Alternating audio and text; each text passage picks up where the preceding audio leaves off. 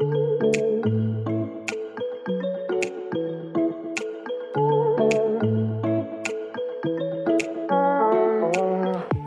à toutes, bonjour à tous, je suis Anne Lorgonnet et vous écoutez Salutations, un podcast dans lequel je décortique avec des personnalités inspirantes les dessous de l'histoire et de la philosophie du yoga.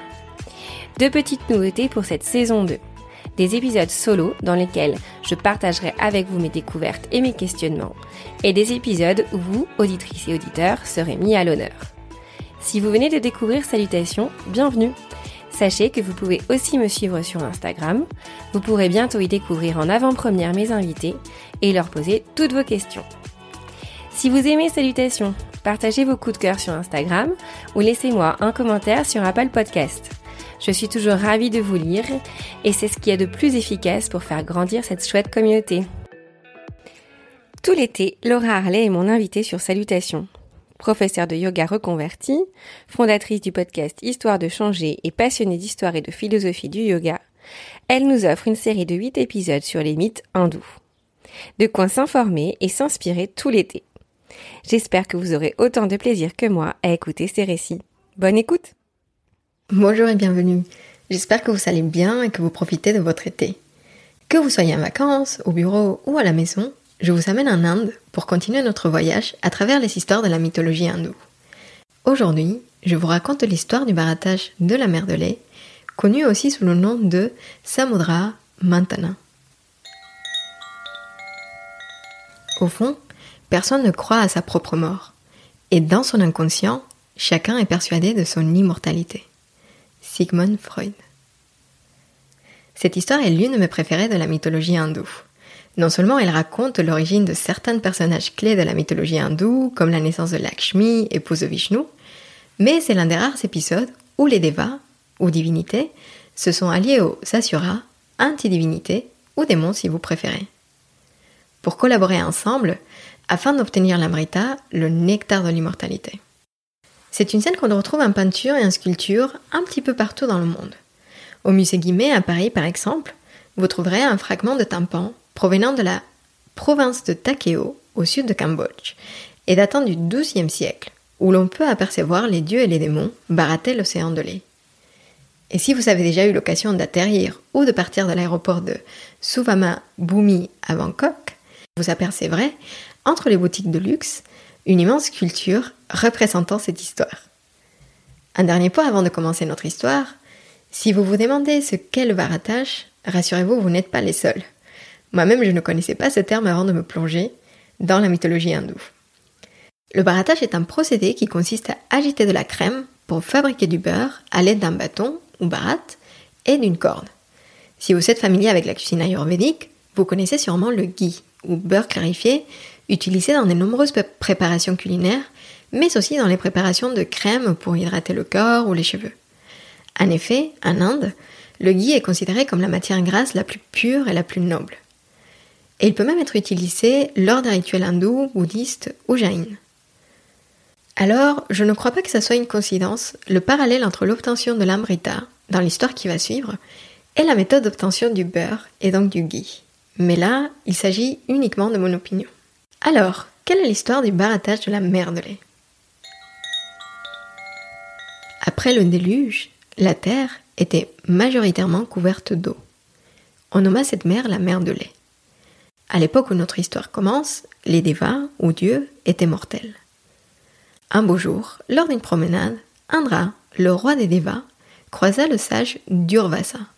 Fasciné par cette rencontre inattendue, le sage offrit à Indra une guirlande de fleurs qui ne fanait jamais. Indra prit la guirlande et la jeta ensuite sur sa monture, l'éléphant blanc, qui, dérangé par l'odeur des fleurs, fit tomber au sol la guirlande. Durvasa, de nature colérique, se sentit insulté et jeta un sort qui enleva à Indra et à tous les dieux leur force et vitalité. Les Devas, ne sachant pas quoi faire pour détruire le sort, se tournèrent vers Vishnu, responsable de la préservation et protection de l'univers. Après réflexion, Vishnu trouva la solution. Pour se soigner, les Devas devaient obtenir l'Amrita, nectar d'immortalité qui se trouvait dans les fonds de la mer de lait et qui avait été perdu lors du grand déluge. Pour ce faire, il devait barater la mer de lait en se servant du monde mandara comme un outil de baratage et du grand serpent Vasuki comme une corde qui ferait tourner la montagne sur elle-même et ainsi faire remonter l'Amrita à la surface. Les Devas, affaiblis par le sort, demandèrent à Vishnu comment soulever la montagne, si immense. Vishnu les conseilla alors de s'associer avec les Sasuras, les démons. En unissant leurs forces, ils y arriveraient. Voyant la réticence des divinités, Vishnu leur demanda de lui faire confiance, et pour être sûr de convaincre les Sasuras et le serpent Vasuki de participer, il conseilla à Indra de promettre une partie de l'Amrita à chacun d'entre eux en contrepartie de leur aide. Ainsi, Indra signa un pacte avec le roi des Sasuras, Bali, et avec Vasuki.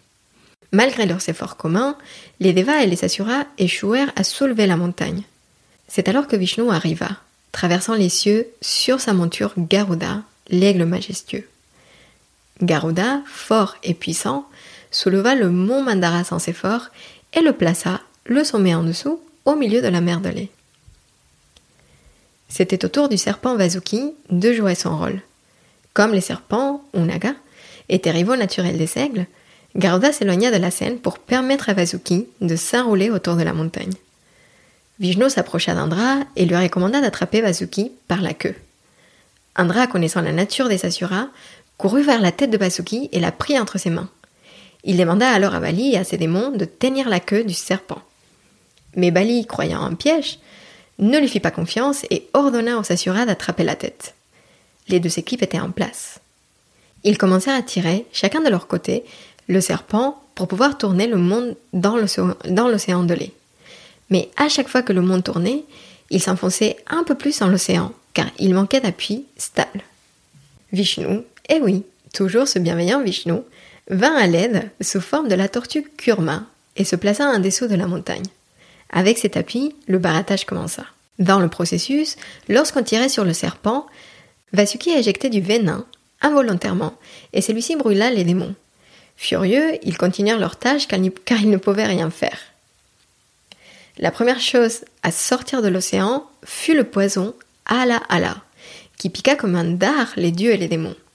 Si le poison continuait à les attaquer, tout le monde et la terre entière risquaient de périr avant d'arriver à leur but.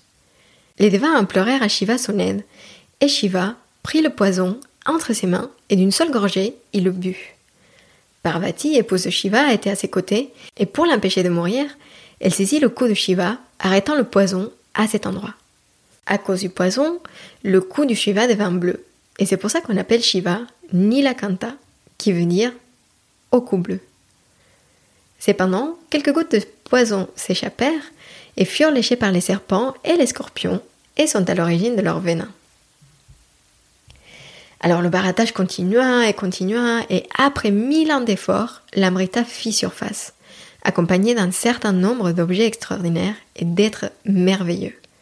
Il y a eu sur Abi, au Kamadenu, la vache de l'abondance, source perpétuelle de lait et de beurre, Parijata, l'arbre du paradis, ou encore Chandra, la lune dont Shiva para sa chevelure. Lakshmi aussi, la déesse de la beauté et de la fortune, assise sur un lotus qui devint l'épouse de Vishnu. Kautsuba, la conscience en défaut, le joyau qui orna ensuite la poitrine de Vishnu et de son avatar Krishna. Et enfin, Danvantari, le médecin des Devas, tenant dans ses mains une coupe, Kumba, pleine d'amrita, le nectar d'immortalité. Quand l'amrita apparut, les Asuras réclamèrent leur partie. Ce fut alors le début d'une série d'aventures où les Devas et les Asuras s'affrontèrent pour le nectar. Mais au final, l'amrita fut consommé par les dieux qui récupérèrent leur force. Alors, quelle est la conclusion de cette histoire? Parfois, nous avons des missions dans nos vies, des tâches à accomplir, qui méritent la peine de utiliser toutes nos ressources, que ce soit nos parties d'ombre ou nos parties de lumière ensemble, pour pouvoir obtenir des récompenses aussi chères et aussi riches que l'amrita, le nectar d'immortalité. Salutations, c'est fini pour aujourd'hui. Merci d'avoir écouté cet épisode. Si vous avez des commentaires ou des questions, n'hésitez pas à m'en faire part sur Instagram. À très vite